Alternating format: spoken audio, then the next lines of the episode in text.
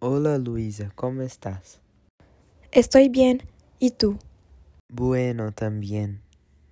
Como ya sabes, tenemos un nuevo miembro de la familia. ¿En serio? No sabía. ¿Quién es usted? Es mi perro, Timmy. Ahora con él tenemos a mi familia. Mi padre, mi madre, mi hermano y mi hermana. ¡Qué genial! ¿Cómo está tu hermano de nuevo? Ha pasado un tiempo desde que lo vi. Se llama Pedro y tiene ocho años. Mide alrededor de un metro y treinta de estatura. Es moreno con cabello rubio y sus ojos son verdes.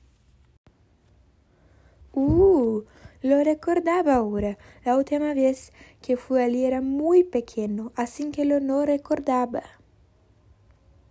Lo tengo. Ahora me voy. Adiós, Luisa. Hasta luego. Adiós, mi amigo. Te veo listo.